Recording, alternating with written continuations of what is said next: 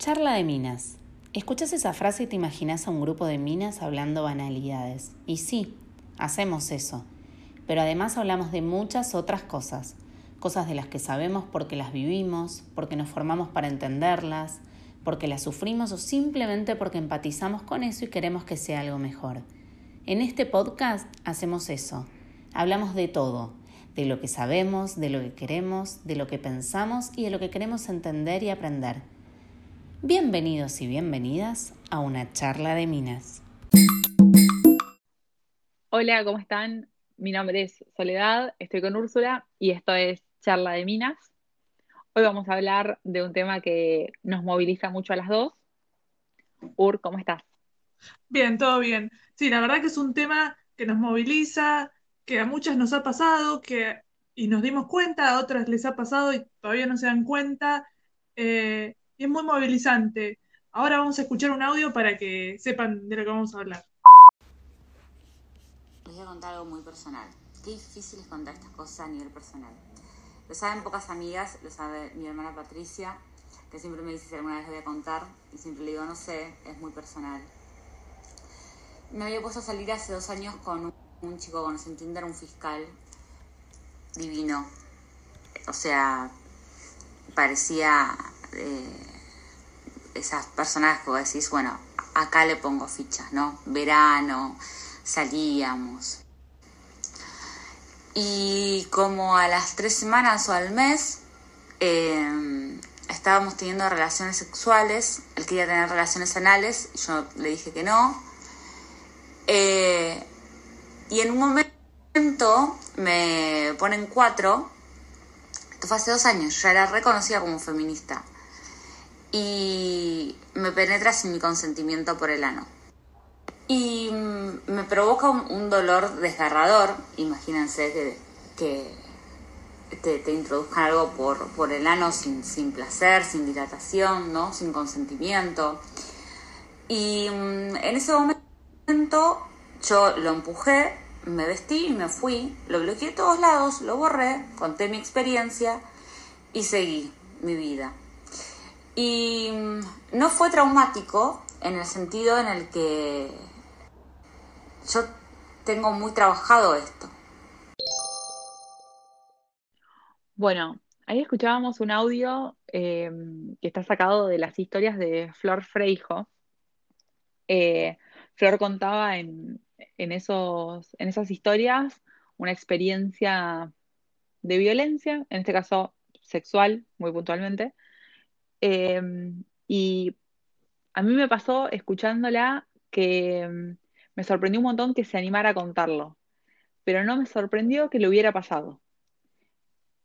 Inmediatamente cuando lo vi, se lo mandé a Úrsula em, y empezamos a hablar del tema.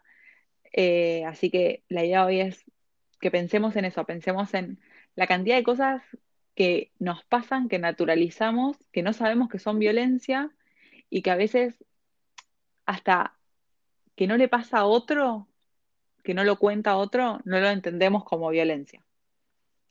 Sí, eh, mira, a mí me pasó eh, algo similar, según como lo tomes, un poco peor que lo de Flor, y realmente yo caí cuando otra persona que le pasó lo mismo me lo contó.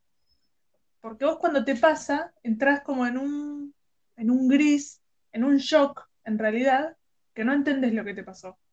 No entendés y como no entendés, sabes que te pasó algo, pero no sabes qué, ni por qué, ni si vos hiciste algo, eh, no entendés. Directamente no entendés porque nunca pensás que te va a pasar eso a vos.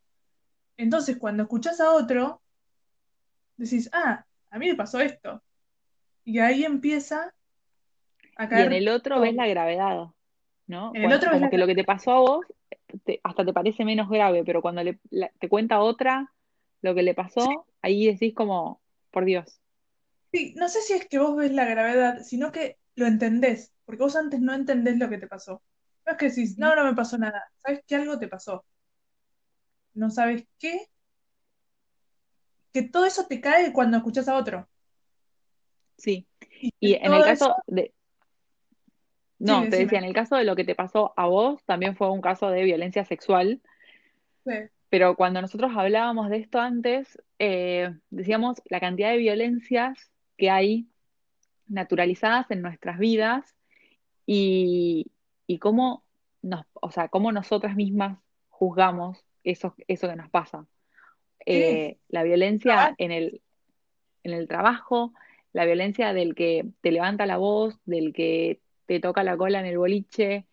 Eh, el otro día, leyendo un poco sobre el tema, leía eh, de chicas que decían, yo iba caminando por el boliche, me agarraban y me daban un beso y en vez de sentirme abusada, acosada, me sentía linda.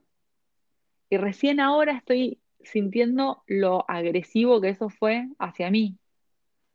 Sí, Entonces, sí, sí. hubo siempre una naturalización de algo que ahora estamos deconstruyendo.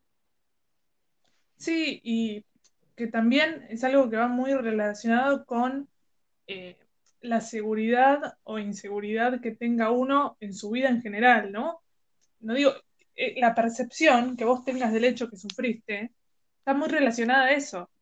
Eh, yo realmente lo tuve claro desde que otra persona me contó que le pasó lo mismo, pero te digo, yo soy una persona que en general soy muy segura de mi cuerpo, de mi mente, de todo, y sin embargo, te cuesta un montón. Hay gente que, que de hecho nunca llega a decirlo, por, por otros miedos también, ¿no? Porque es algo muy eh, terrible para contar, para denunciar, no es fácil denunciar, eh, que ahí ya vamos y nos metemos en otro tema, pero digo, Mm. eh, ¿por qué uno no lo cuenta? E- Ese, Viste que ese- al final del audio, Flor dice, yo agarré mis cosas, me levanté, me fui, lo bloqueé de todos lados y es un tema que lo tengo súper trabajado. Sin embargo, eh, tardó dos años en contar qué le había pasado. Y, mm, y hablando de esto, a mí me pasó que me pregunten, ¿pero a vos te pasó algo así?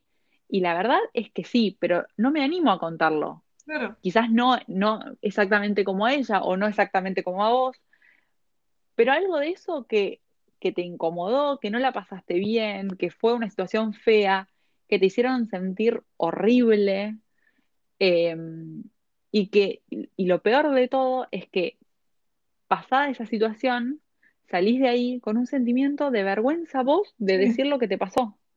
sí. Mirá, a mí, en mi caso, yo como era bastante inconsciente, te digo, lo dije por inconsciente, no sé si por, por segura que soy, lo dije por inconsciente, y siempre, en general, encontré muy buena recepción de la gente a la que se lo contaba. Eh, Pero a otras personas que le ha sucedido lo mismo, siempre le dijeron, uh, qué mal, cállate la boca. Uh, qué mal, cállate la boca. Entonces, yo lo seguía contando. Un día me dijeron, che, vos como dijiste esto, afuera. Ahí me agarró miedo, ¿entendés? Intenté decirse a otra persona, no, a mí con estos temas no me vengan.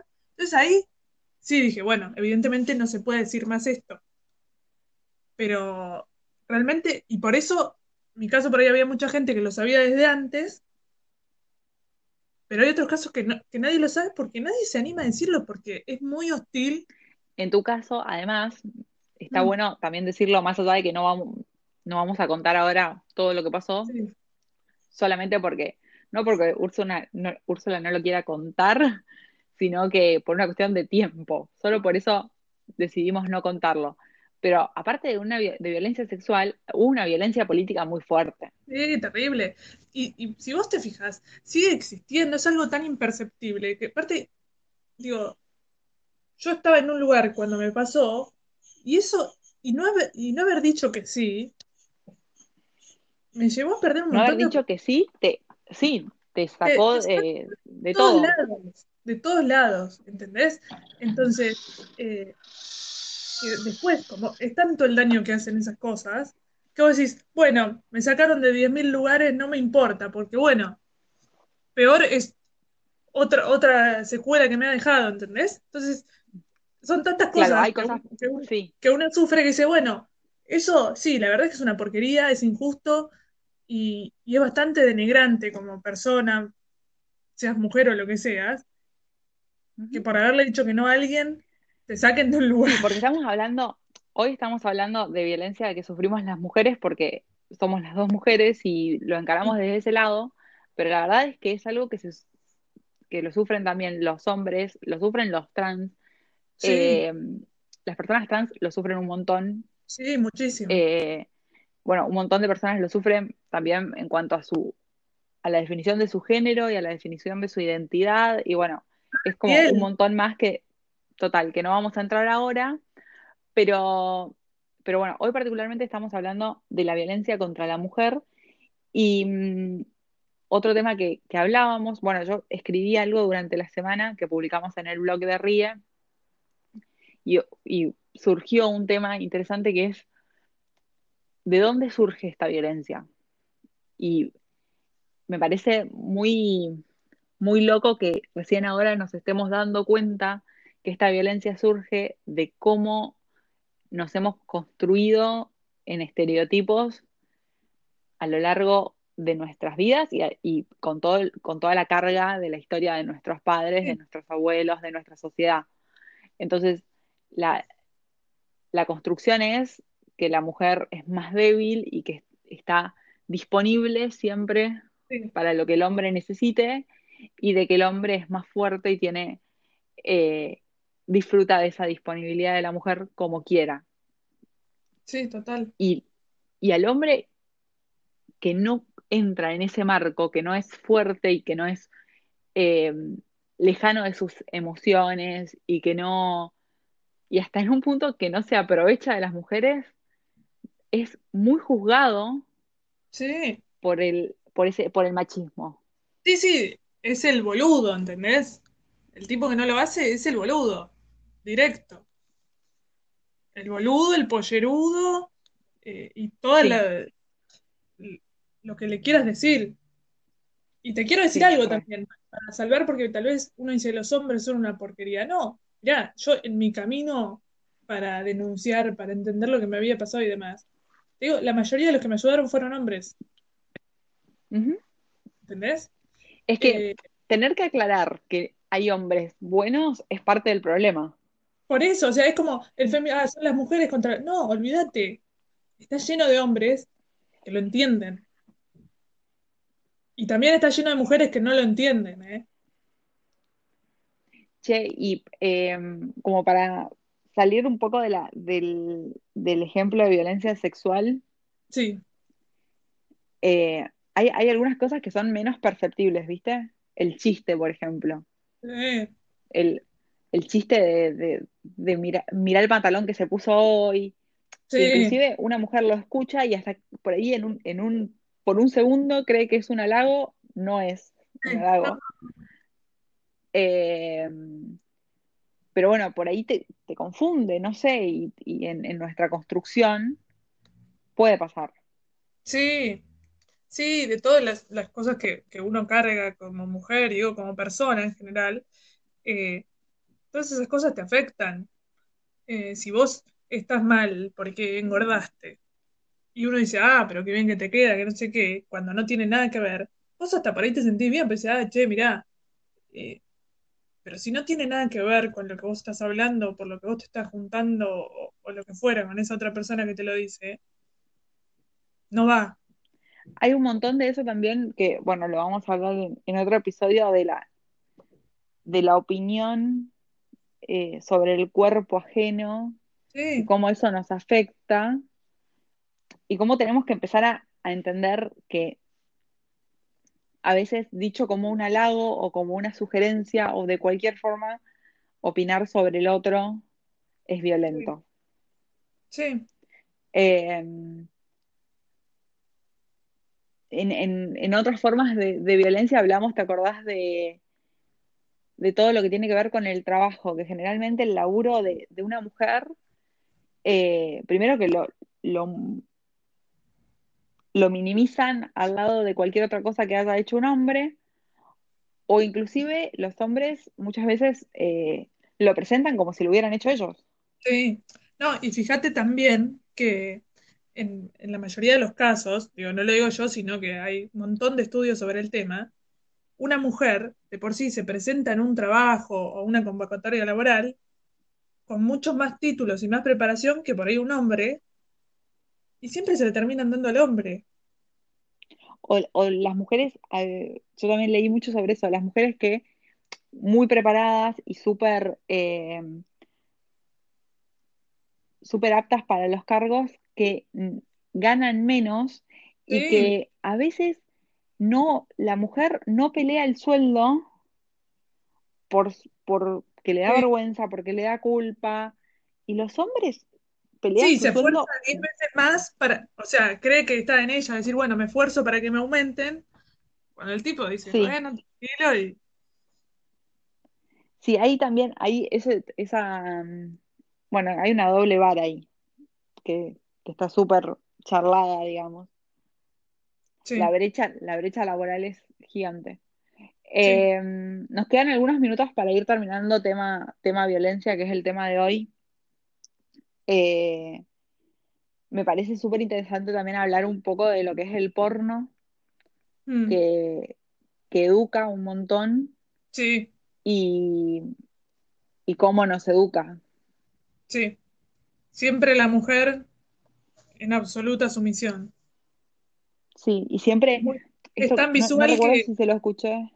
Sí, no, no escuché, no recuerdo si se lo escuché a Flor también o alguna, alguna otra politóloga decir, siempre la mujer en ese lugar de, de sumisa, siempre, generalmente la mujer que está en una película porno es eh, muy joven, muy flaquita, eh, eh, a, a comparación con su, con su coprotagonista, sí, eh, muy un- chiquitita y generalmente el hombre es como, hombre, tal vez, y no, y no la imagen de la mujer que es la mujer ideal. sí, sí, pero ni siquiera digo de ideal, sino lo veo como desde lo que te muestra el porno es la relación de sumisión, una Sí, mujer súper débil y un hombre muy sí, fuerte que, que puede aprovechar como quiera de esa, de esa mujer.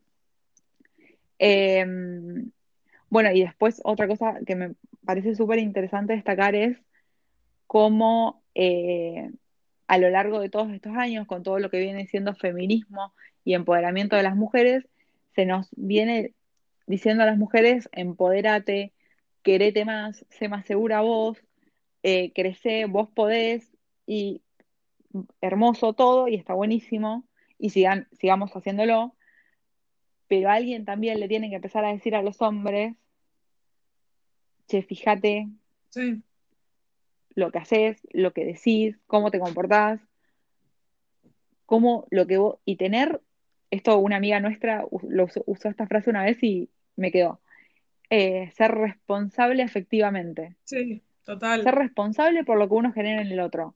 Eso es súper importante y todas esas cosas en las personas se cultivan y es importante que cada uno de nosotros en nuestros ámbitos eh, diarios, cotidianos, los pongamos sobre la mesa, hablemos todo el tiempo de, de hombres más sensibles, de hombres más atentos al, sí, más atentos a lo que pasa en la realidad aparte, Sí, a lo que pasa alrededor de ellos. Eh, y, y, y más respetuosos de que la persona que está al lado es una mujer y es una persona igual que ellos y que de ninguna forma se puede ejercer, ejercer ningún tipo de violencia sí, sobre esa persona, ni siquiera desde un chiste o desde un comentario gracioso. totalmente. Sí, sí, es así. Es, yo creo que es algo que va a llevar muchos años, pero también con esto de, sí, va a llevar mucho tiempo, lo enunciamos, lo enunciamos, pero nunca lo empezamos. Sí, va a llevar mucho tiempo, van a llevar décadas y décadas, pero con esa excusa no podemos dejar de empezar y de avanzar.